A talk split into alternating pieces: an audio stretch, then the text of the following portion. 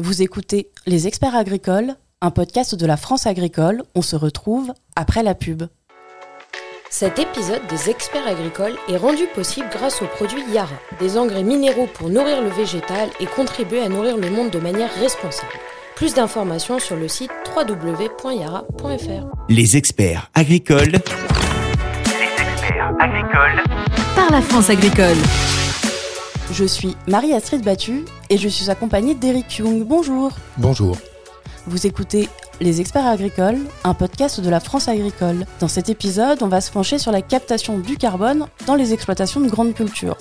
Alors on va surtout s'intéresser au fonctionnement du label bas carbone, mais aussi aux techniques et aux leviers à mettre en place pour améliorer la captation du carbone dans les sols. Et enfin, on va parler du cofinancement pour que la captation du carbone puisse potentiellement être rentable pour un agriculteur. Alors, si vous voulez un peu plus d'infos sur le sujet, le dossier numéro 3961 de la France agricole traite de la rémunération du stockage de carbone dans les sols agricoles européens. Vous pouvez le retrouver sur www.lafranceagricole.fr. Et pour cet épisode, notre expert, c'est Édouard Lancriette, manager senior innovation et transition bas carbone chez AgroSolutions. Bonjour. Bonjour. Les experts agricoles. Les experts agricoles. Alors, on va commencer sur de bonnes bases pour avoir des fondations solides. Déjà, euh, une question qui peut paraître bête, mais le label bas carbone, c'est quoi?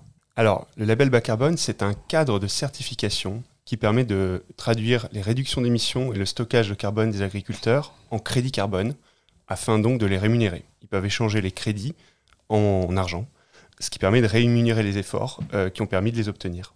Et ce, label, maintenant qu'on a vu ce que c'était, qui a eu l'idée de le développer et quand? Alors, grande question. Euh, en fait, il faut remonter euh, en 2015 aux accords de Paris, où il y avait une étude de l'INRAE, l'étude 4 pour 1000, qui démontrait que si à l'échelle mondiale, les agriculteurs accroissaient de 4 unités pour 1000 par an le contenu en matière organique de leur sol, eh bien, ça pouvait compenser les émissions de gaz à effet de serre de la planète. Donc ça, c'était une vision très macro, mais en gros, ce qu'on découvre en 2005, en 2015, pardon, au moment des accords de Paris, c'est que l'agriculture, en stockant du carbone, peut fortement contribuer à l'atteinte de la neutralité climatique. Les années passent et euh, l'État explore différentes manières de rendre cela possible. On se rend compte quand même que les agriculteurs, pour stocker du carbone dans les sols, on y reviendra ensuite, c'est pas automatique. Il y a des changements de pratiques à mettre en œuvre. Ça coûte un peu d'argent, il faut les rémunérer. L'État n'a, en première lecture, pas forcément envie euh, d'imposer aux agriculteurs une transition qui est coûteuse. Il cherche des moyens pour la financer. Par ailleurs, il existe euh, ce qu'on appelle le marché du carbone volontaire, où des entreprises qui souhaitent revendiquer une neutralité carbone, ou plutôt contribuer à l'atteinte de la neutralité climatique à l'échelle mondiale, eh bien, peuvent financer des projets de réduction d'émissions ou de stockage. En France, c'est un volume financier qui représente à peu près 36 millions d'euros par an. Ça, c'est pour 2019, selon l'Institut I4CE. Et euh, le gouvernement se dit, tiens, ça pourrait être une opportunité que de flécher cet argent dans l'agriculture. Seulement, cet argent, donc l'argent de la finance carbone volontaire, qui s'investit dans des crédits carbone, eh bien, il y a tout un tas de règles et de méthodes à respecter pour qu'une réduction d'émissions puisse être comptabilisée comme un crédit carbone. Ces règles, pour faire simple, en fait, il faut que les réductions d'émissions et le stockage soient mesurés avec une méthode très robuste scientifiquement et validée par un tiers de confiance qui est le fameux cadre de certification. Euh, à l'échelle mondiale, pour faire simple, il y en a deux, c'est le Vera VCS et le Gold Standard.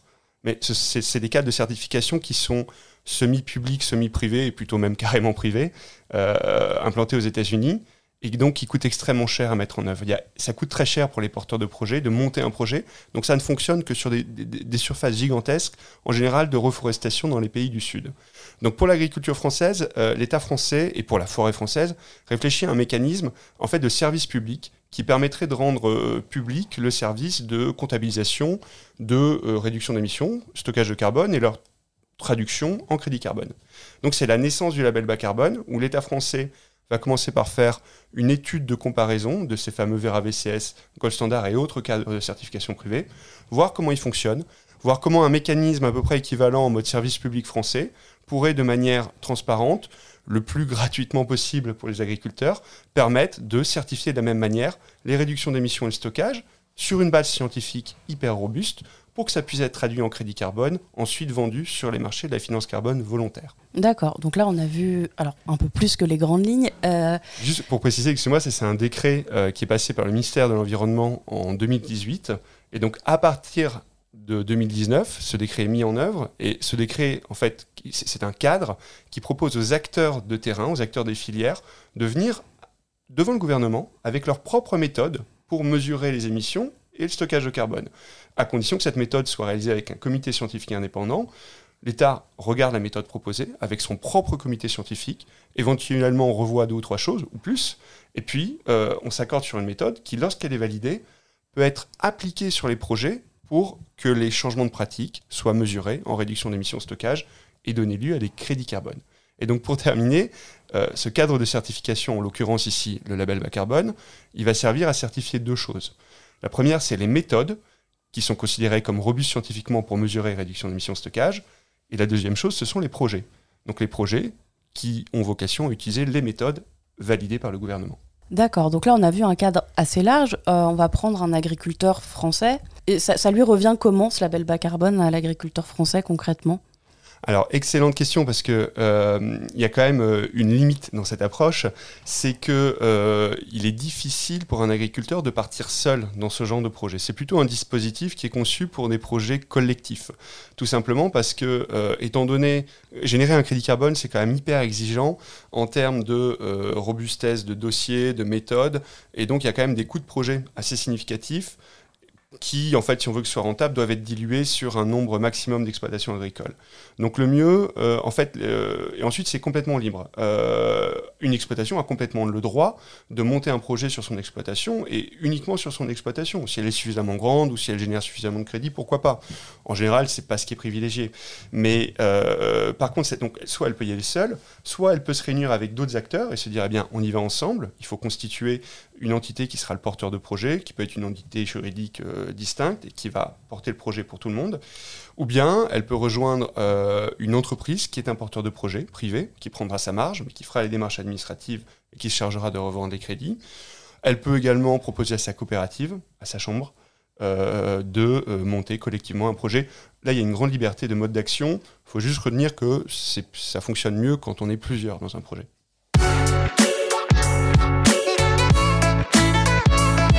Vous écoutez Les Experts Agricoles, un podcast de la France agricole.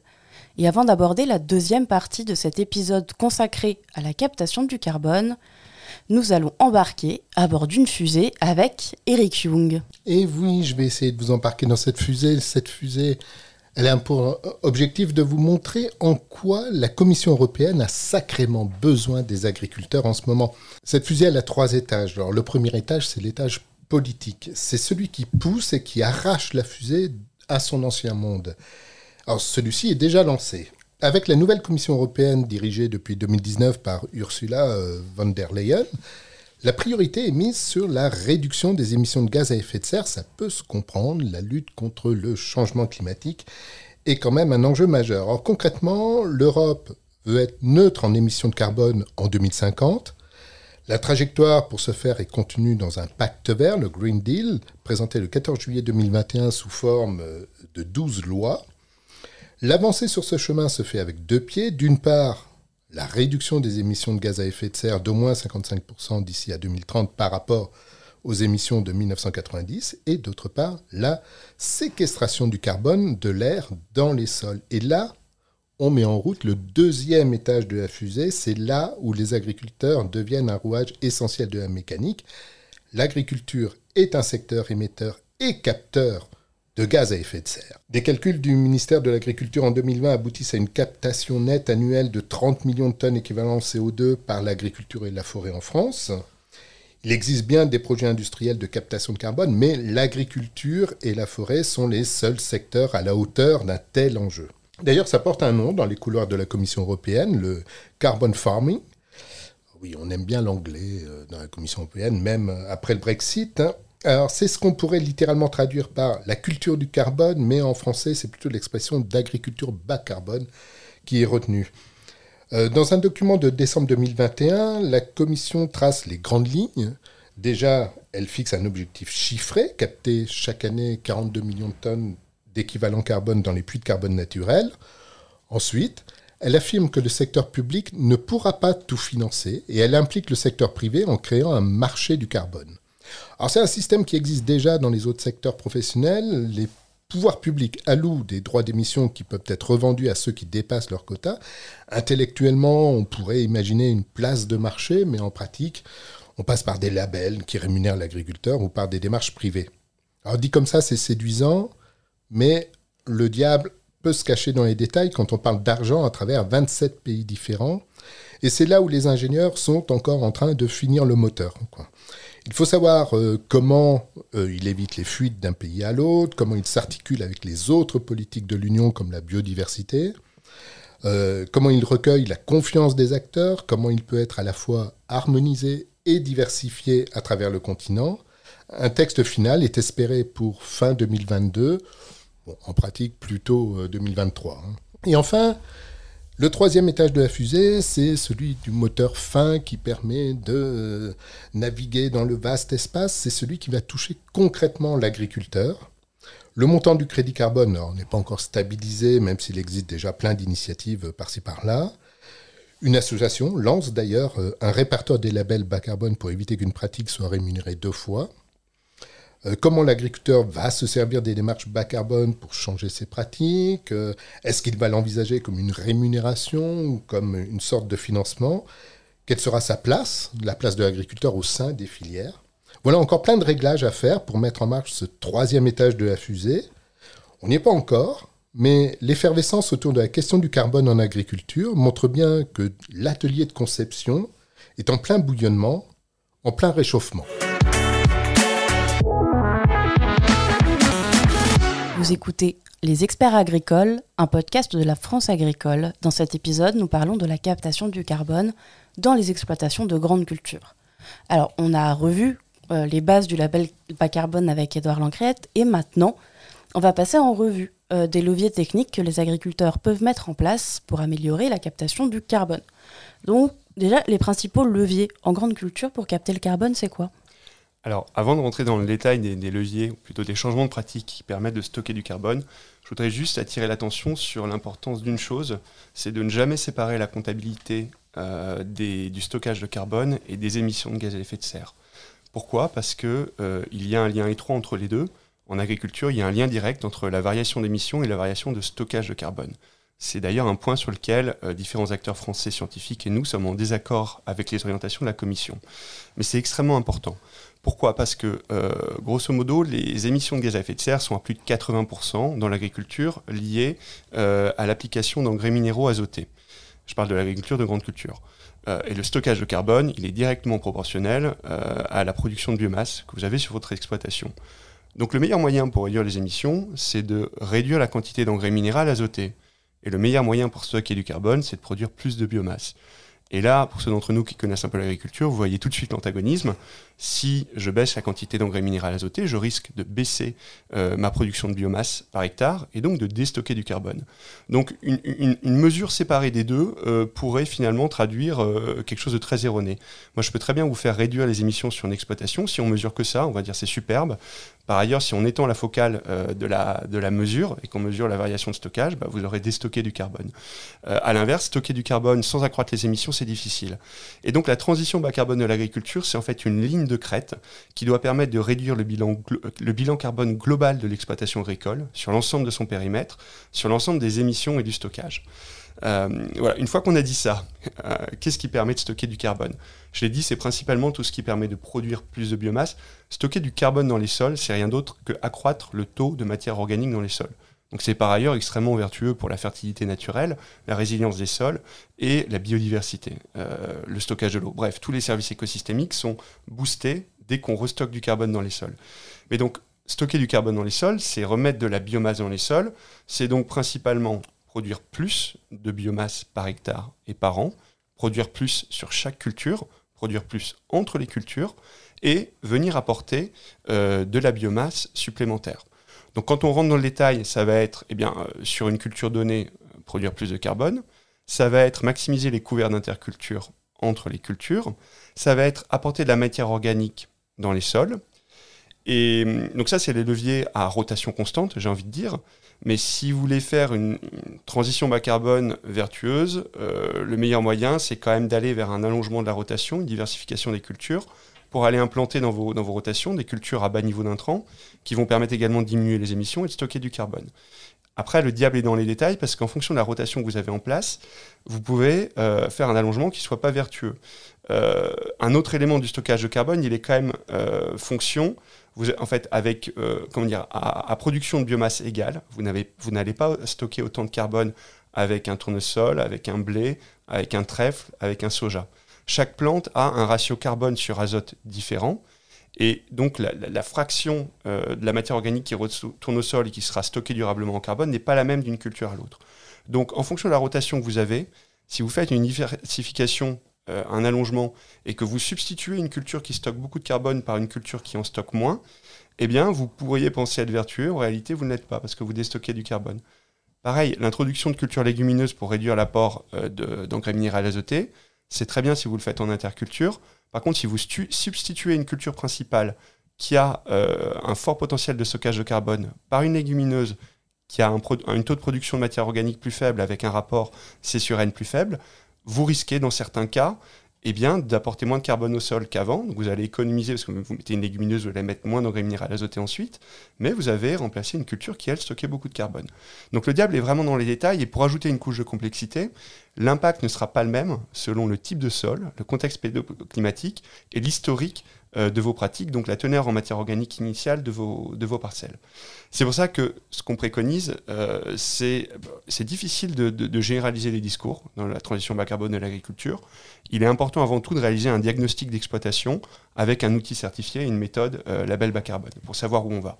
Et, justement, euh, l'agriculteur, il se tourne vers qui pour, faire, euh, pour savoir si une pratique est vertueuse, si elle n'est pas vertueuse, si euh, il a un sol euh, qui est plus euh, favorable à telle interculture Comme, Il se tourne vers qui? Alors l'agriculteur, euh, il se tourne en priorité vers son conseiller technique, vers sa coopérative, vers sa chambre, qui va lui, lui proposer de réaliser un diagnostic bas carbone de son exploitation qui va permettre de faire deux choses. De faire un diagnostic initial, de regarder quelle est la dynamique d'émission de gaz à effet de serre de l'exploitation et la dynamique de stockage sur les différents types de sols, à l'issue duquel il aura une comparaison par rapport à la référence moyenne régionale. Ça lui permettra de se situer. Et la deuxième partie de ce diagnostic, en fait, il va simuler tout un tas de changements de pratiques et euh, l'outil diagnostique utilisé va lui permettre d'avoir les résultats de variation d'émissions de gaz à effet de serre, de stockage de carbone sur ces différents types de sols.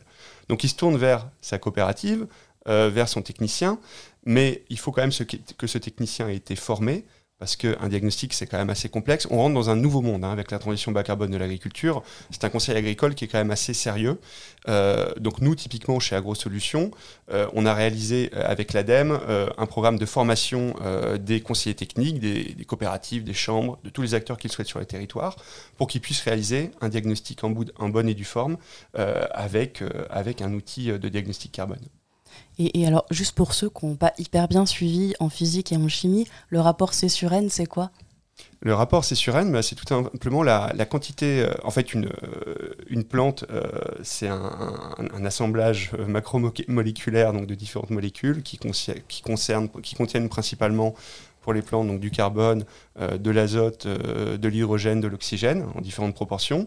Et donc vous avez des plantes qui contiennent plus de carbone que d'autres et d'autres plus ou moins d'azote. En fait, vous faites le ratio de la quantité de carbone euh, sur la quantité d'azote de votre plante. Donc le C, carbone, N, azote. Allez. Oui, pardon. Tout à fait. Euh, vous écoutez Les Experts Agricoles, un podcast de la France Agricole.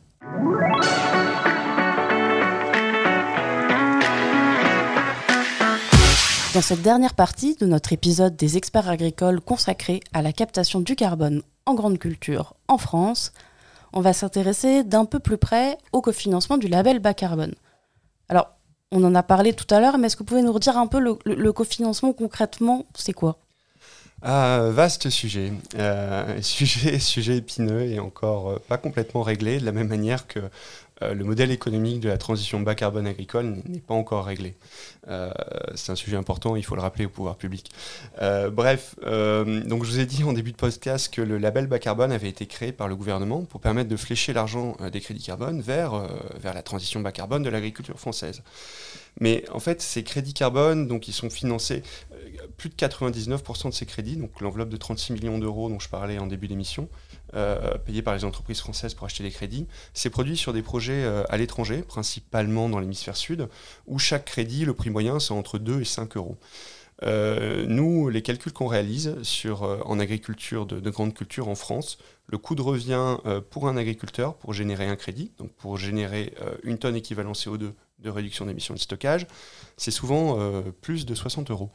Alors on a des cas où c'est moins, où c'est 20 euros, où c'est 30 euros, on a même des cas où c'est négatif, mais si on fait une moyenne France, dans les grandes lignes, vraiment la majorité des crédits, eh bien, ils vont coûter assez cher.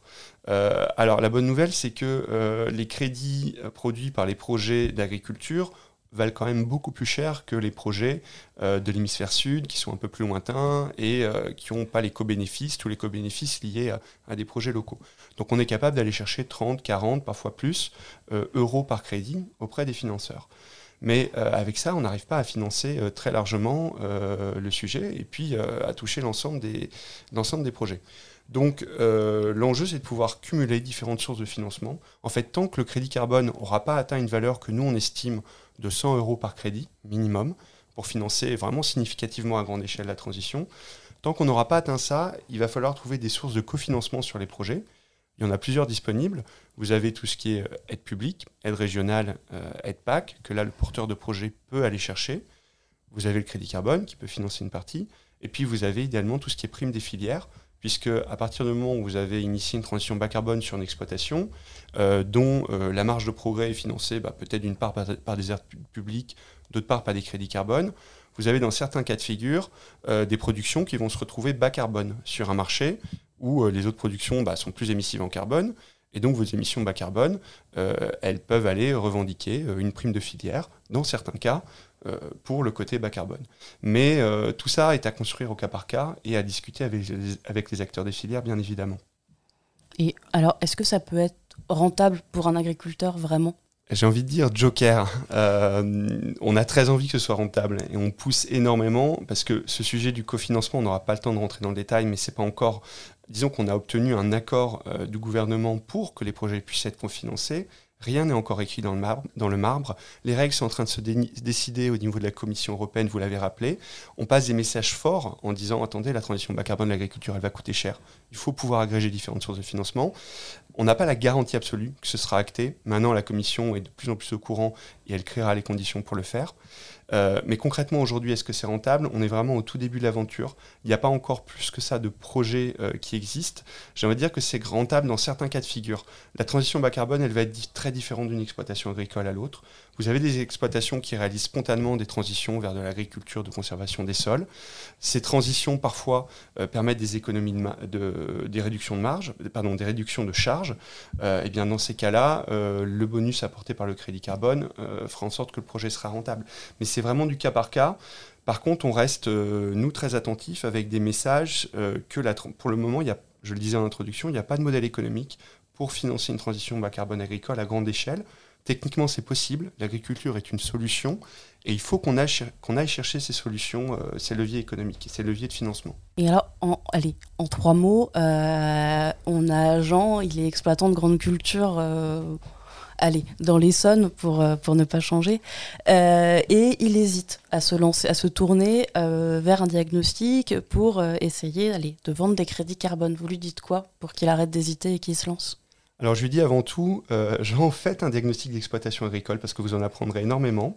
Faites-le euh, si possible avec l'outil Carbon Extract développé par AgroSolutions et qu'on aura sans doute commercialisé à votre coopérative ou votre chambre euh, parce que c'est un outil extrêmement précis et très pédagogique qui va vous donner une information sur l'ensemble de vos émissions, les différents périmètres et qui va vous permettre de comprendre où vous en êtes et si pour vous la transition elle est vertueuse.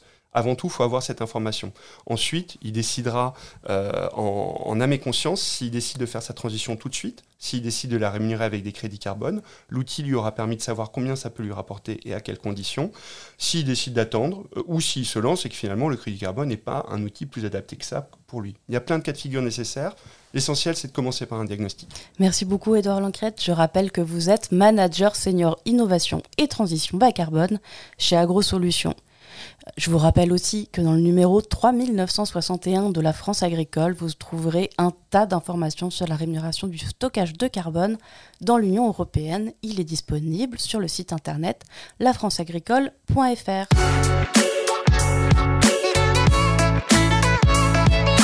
Vous écoutiez Les Experts Agricoles, un podcast de la France agricole présenté par Eric Young et Marie-Astrid Battu. La technique est assurée par Yuna Miosek et Michael Icard. Retrouvez-nous sur vos plateformes d'écoute habituelles de podcast. Et bon, si vous avez envie de nous donner un petit coup de pouce, n'hésitez surtout pas à vous abonner et à nous donner une bonne note sur votre plateforme d'écoute. Merci.